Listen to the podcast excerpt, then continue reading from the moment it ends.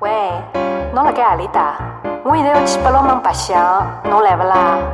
想好了勿啦？欢迎收听大森电台。不要搞了，好吧？欢迎收听大森电台，我是主播大森，你好吗？不要搞了，好吧？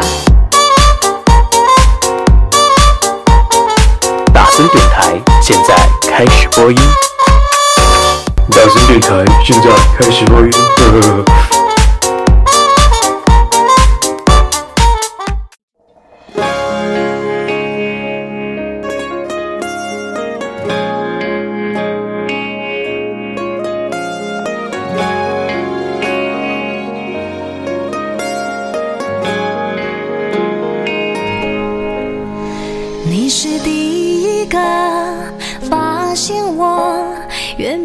表情，越是心里难过。所以当我不肯落泪的战斗，你会心疼的抱我在胸口。你比谁都还了解我内心的渴望，比表面来的多。所以当我跌断翅膀的时候，你不扶我，但陪我学忍痛。要去看的最远的地方，和你手舞足蹈聊梦想，像从来没有失过望、受过伤，还相信敢飞就有天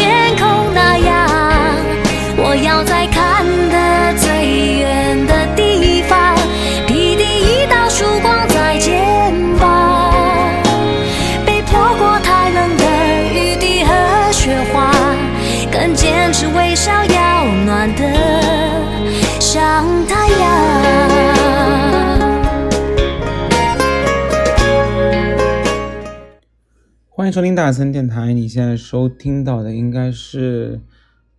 嗯，真的是累了一个礼拜，然后现在心情非常丧的那大森啊，然后在这边给你录电台。然后说实话，就是为什么心情非常丧？那是因为这个礼拜真的发生了很多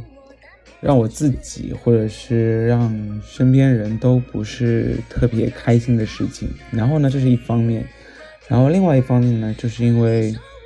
工作压力真的在因为水逆的原因嘛。但其实说实话啊，就是我是一个其实非常讨厌把工作压力大啊什么之类的就归结于水逆这种迷信的事情。然后，但是有时候你就真的好像不能不相信吧，因为好像周边的很多朋友啊，或者是呃同事啊，都不约而同的出现了一些小状况。然后也正是因为这样，然后我觉得，啊、姑且让我们的一些繁忙，啊、把水逆来当做借口吧。好，因为水逆的一些原因啊，然后就最近其实有那么一些工作上出现了一些冲突啊，或者是一些不爽之类的。然后再接下来呢，就是，嗯、我刚刚前面在想今天要不要录一期电台，因为，呃，其实真的已经还蛮累的。然后突然想着，其实好像如果能靠录电台，然后自言自语，然后把一些事情给说通了，哎，那也是一种自我疗伤或者是自我安慰的一个过程。我最近在看一本书啊，就是我非常不喜欢的一个作家，嗯，因为他书卖的真的非常的好，而且因为他写的东西其实跟我有很大一部分是像的啊，然后内容是相撞，然后我就觉得，凭什么人家可以卖那么好，而我卖的那么差，就是那种吃不到葡萄说葡萄酸的那种感觉。嗯，我最近在看他的一篇啊，就是一本新书了。然后我读完之后，其实有一段话我还是非常的认同的，那就是他喜欢，他应该是习惯于每天在写日记。然后他说，我写日记并不是为了想要记录今天到底发生了一些什么，又或者是想要写流水账啊，或者是写一个博客什么之类的。我只是在发现说，我在写的过程当中，我渐渐的把一些今天不开心的想法，又或者是今天想不通的一些事情，通过写东西的时候，能够慢慢的把它做到。自我说服、自我梳理、自我整理、自我缓解那个状态，然后他会发现，有时候写完了这一个日记，好像自己内心的那一些小纠结，又或者是不愉快的事情，就迎刃而解了。对，所以其实我发现，我做电台的时候也会有类似的心情，就是。有时候自己心里面就是很不爽，又或者是很难过的时候，然后就对着手机，对不对？然后就自言自语，然后就自言自语，自言自语完了之后，你们也知道，就是其实，在在语言的组织系统或者是架构过程当中，人总会把一些逻辑的思维加进去，而且因为是要做电台，所以我会更加融入到一些自己内心的。理性的那一部分，所以在这种自我阐述、自我分析当中，好像慢慢的、慢慢的就是心情啊，又或者是有一些疑惑啊，就解开了。所以在经历过那么阴沉的这一周之后，其实我决定录一个电台呢，就是想要让自己的心里面得到一些安慰。所以，如果你今天听电台的你啊，你想。的，在这个电台里面听到哪一些比较正能量的，又或者是有一些比较有内涵的东西，那我建议你现在就可以关掉了，因为今天电台好像真的除了一个很丧的一个主播在这个地方在播播音之外，好像就没有其他的事情。那其实今天我一直在想一个问题，或者是这周我一直在想一个问题，就是。所谓的能者多劳这件事情，因为我这里边，因为刚刚前面已经说了，我有点崩溃嘛，就是，呃，关于其实很大一部分是关于能者多劳这件事，就是当你要做的事情已经远远超出了你自己的工作范畴，又或者是你的一些属性之后，那你会。怎么再去考虑能者多劳这件事情？因为其实，呃，我最近看了很多人对于一些人生的啊，又或者是对于一些经验的总结。然后我最近也在做一些事儿，然后做一些事儿之后呢，嗯，我发现啊，就是小年轻在做一些事儿，和我现在在处理一些事情。态度已经完全不一样了。我曾经是一个什么样的人呢？我曾经是一个做完事情就会第一时间以最快的速度做完，然后就比如说今天，呃，你的领导告诉你说啊，今天你帮我回去做一个 PPT，然后这个 PPT 周二给我啊，然后我就会拼了命去做，拼了命的就是把自己这个 PPT 做完，做完之后。我就会第一时间交给他。也许周日或者是周一的上午，我就是熬夜，我会提前把这个 PPT 给做完。然后呢，那天我也怕发生了这件事情，就是我最近在接触了一个很好的朋友，然后，嗯，他在看我跟工作对接的时候，我就跟他说，我现在已经不会第一时间把自己做的东西给。领导看，又或者是给什么？我会哪怕自己告诉自己有一个时间节点是，嗯，礼拜天你一定要做完了，但是这个东西是礼拜礼拜二交，那我也会拖到礼拜二才去给领导看。然后他就问为什么？我他说你不应该就自己立马做完之后就立马的给领导去看嘛？然后这样的话也可以体现出你的积极和你的工作效率高。然后我就这么跟他说说，可能人呐就是在还比较嫩的时候，又或者是人还比较有一点希望证明自己的时候，他会表现出这样的积极。但是呢，当你工作了一段时间，然后当你的其实也不是说江湖地位保住了之后，就是当你已经有一定的资格的时候，其实你更加愿意选择领导要求你什么时候交，你在那个时候交上来。首先，目前的我在现阶段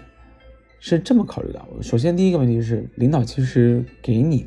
一个时间点，你早交和晚交，它唯一的区别是会让领导觉得，哦，你的状态很好，你很积极。但至于领导会不会看，这又是另外一件事情，对不对？因为可能对于领导来说，我让你礼拜二交的，你礼拜天交给我了，对他来说，他还有两天的宽限期，所以他可以不用看。然后到礼拜二的时候他会去看，所以对于这样的领导，你表现出了你的积极性，其实一点用都没有。然后其实你就会很忐忑，因为你不知道领导会怎么想，其实他压根就没有看。然后呢？还有一种情况是什么？还有一种情况是，你很积极的做完了之后，你领导也很积极的配合的看了，看完之后就表现出很多的，或者是提出了很多的反馈意见，然后再又或者是可能全盘的否定你做的 PPT，然后要你再重新做一个，这个时候同样也是会打印打击你的积极性，然后同时呢。你也会觉得，嗯，为什么就是要翻来覆去的改？然后特别碰到一些强迫症的领导，然后你就会觉得，哇塞，怎么那么烦啊？那早知道我就不那么早交给他了，然后还要改那么多。我其实两类的领导我都碰到过，而且很有可能你的领导是。两两类事情都会发生的，就两两两类事情都会做的那种领导，只是凭他的心情而已，或者是凭他最近忙的程度而已。然后渐渐渐渐的，我为什么会转到现在这样的一个状态呢？就是我还会一如既往的提前把事情给做完，但是我会把这个东西留在我这里，然后确保在我做完之后，我会确保。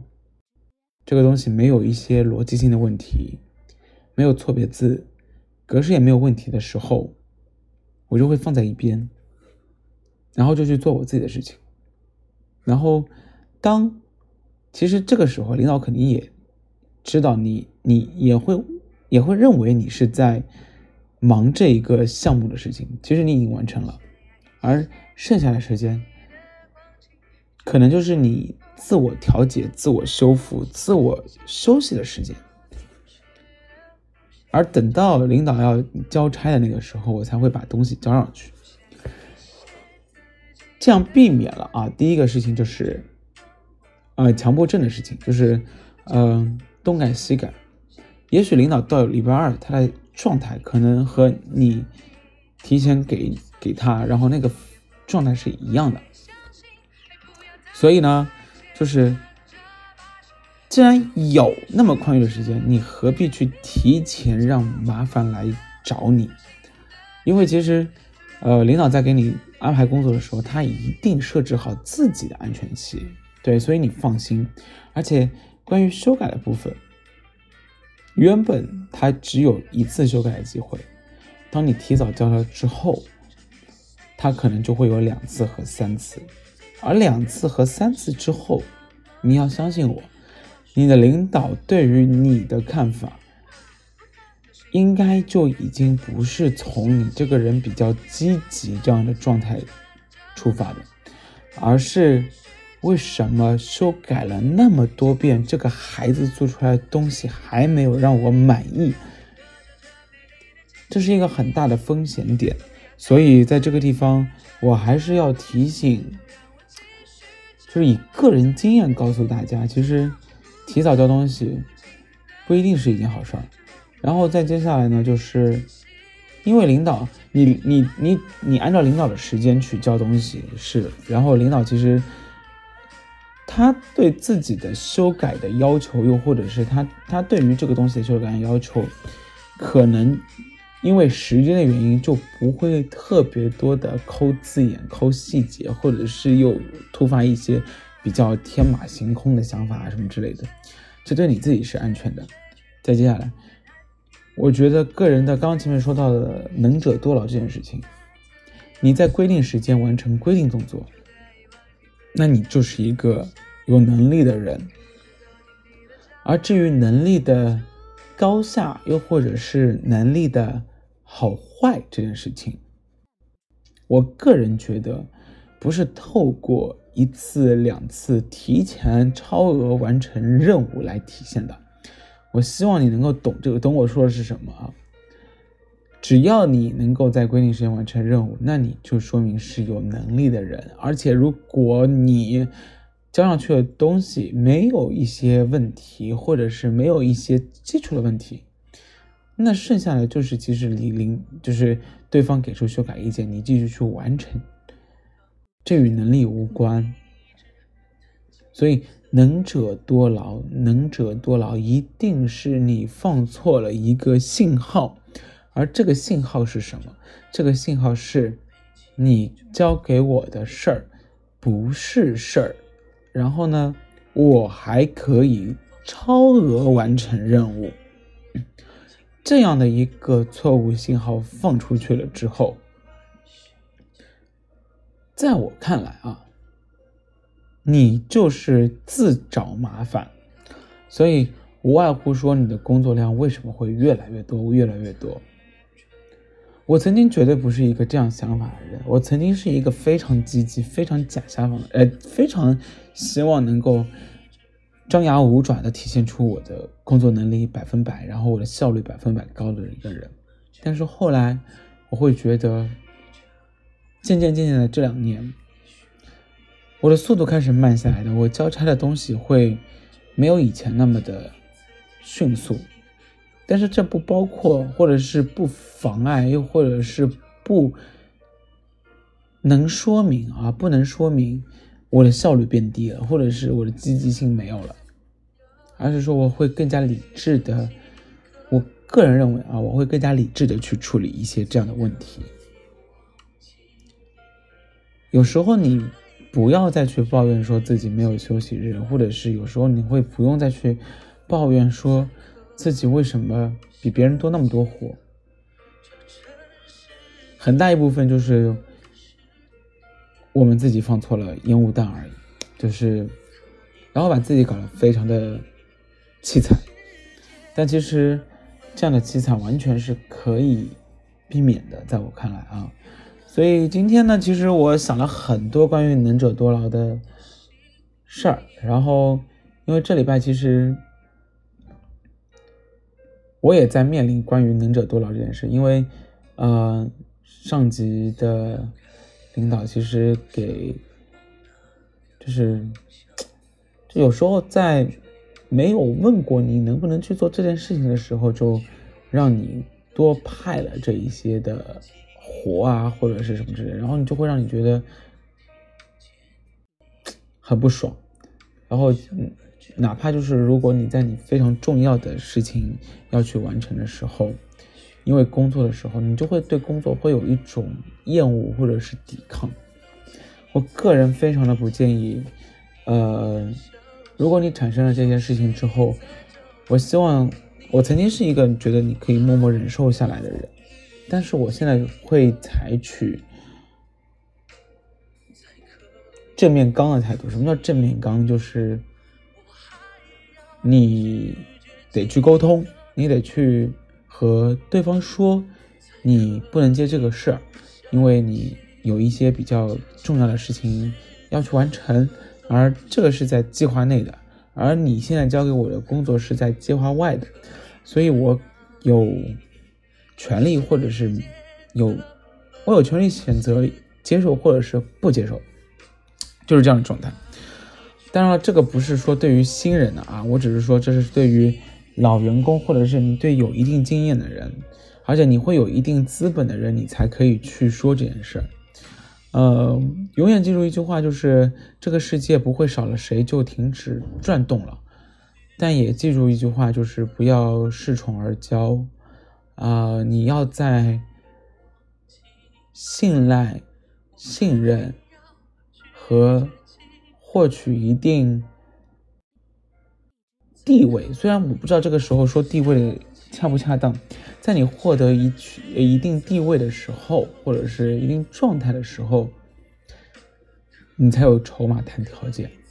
如果你连这个都没有的话，我建议你还是乖乖做一只小绵羊吧。嗯，其实就是这样。有时候反抗并不是一个在别人看来非常叛逆、非常消极的一个状态。有时候反抗适可而止的反抗，会让你的身边人知道，哦，其实，嗯。他这么一而再、再而三的施加压力的话，或者是他这么一而再、再而三的去完成，嗯，交代任务的时候，其实是一种比较错误的，又或者是一些比较荒谬的，又或者是一个直肠直肠子的一个念想。但是，其实这样的念想是错误的，因为毕竟需要。专人专事，而且，呃，你提出了一些反抗的或者是一些反对的事儿之后呢，其实也是变相让他知道，其实你如果把这件事情给做下来，我完全是看在帮忙或者是看在面子上完成的工作，而不是说我需要百分百服从啊，这件事情必须是。我要我在这边在前面画一个括号，这个括号是，当他布置你的工作是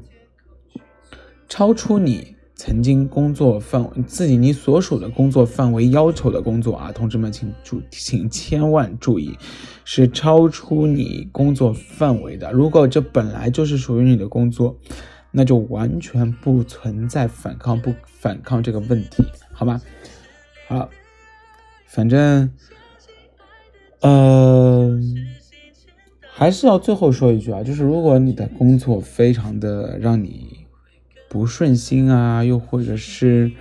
你的工作让你有一些喘不过气的时候，找一个小时或者是两个小时的时间去做一件你最近特别想做的事儿，比如说。和家里面吃一顿饭，又或者是去找你喜欢的人去拥抱一下，哪怕是把头靠在他的肩膀上面，又或者是去男生可以去拥抱自己喜欢的女生，紧紧的抱一下，然后用鼻子在他的耳根后面闻他的香气，因为其实熟悉的人的味道。他的气息会让你有一种安全感，而这样的安全感会让你整个精神压力得到了释放。呃，又或者是你一个人去看一场电影，我不建议去唱歌，我也不建议你去喝酒，因为其实，嗯。这完全不是一种发泄的方式，因为毕竟你喝完酒之后，你还不一定能够工作，对不对？我建议你去看一场电影，或者是去把自己关在一个环境非常好的、没有人的地方。比如说，我会选择一个在我们学校里面会选择一个角落里面，然后呢是有一大棵树，然后。秋天的时候，就可以在那边看落叶，然后在就是落叶慢慢飘下来的时候，你会觉得慢慢慢慢的啊，就是其实你会被这个景象给吸引，然后你就会会被那个场景给治愈到。我个人觉得是这样，又或者是去，就刚前面说了，你如果家里人不在你身边的话，你可以去吃一顿大餐，而不是说真的非常贵的大餐，而是说，嗯，正好是很久没有吃的，但是呢，平时又觉得路途有点遥远的这种地方。但其实你想，一个城市里面来回一个一两个小时，也就是很正常的事情。所以你去哪里都应该去得了，就去那个地方，然后呢？去吃你很久没有吃过的熟悉的味道，或者是去喝一碗鸡汤。平时我们看鸡汤看的多了，就是现在想吃正宗的、想喝正宗的鸡汤其实也不多。然后这个时候就去喝一碗鸡汤。我个人觉得鸡汤真的是一个非常治愈的东西，就是，嗯，不吃鸡肉啊，就是。一碗浓汤下浓一碗浓的鸡汤下去之后，其实整个精神状态还是会还是会被得到缓解的。嗯，你可以采取一下这样的一些措施，好不好？好了，那絮絮叨叨那么久了，那今天大森电台就到此结束了。嗯，希望下一期 下一期大森电台应该是在深圳录。因为我们要去深圳走一场，也许是不是那样的分享会，但是这个分享会是跟同济大学的一场校友会的活动连在一起。然后呢，如果有机会的话，我们就在深圳见吧，好不好？那今天大森电台就在那么丧的主持人的声音下面结束了。嗯，来一首比较欢快的歌吧。毕竟人生还是美好的，我们还要向前进，你说是不是？徐秉龙歌词，希望你的所有的烦恼，听完这首歌之后呢，就像这个鸽子一样，就可以带走了。嗯，下期再见喽，拜拜。女孩，短发样子很可爱。她从我的身边走过去，我的眼睛都要掉出来。美丽的鸽子，鸽子，我喜欢你。小时候我就知道会遇见你。可爱的鸽子，鸽子，不要在意，这首歌你就随便听听。美丽的鸽子，鸽子，你要飞哪儿去？面朝大海，然后春暖花开。可爱的鸽子，鸽子，别太在意，长大后我一定来找。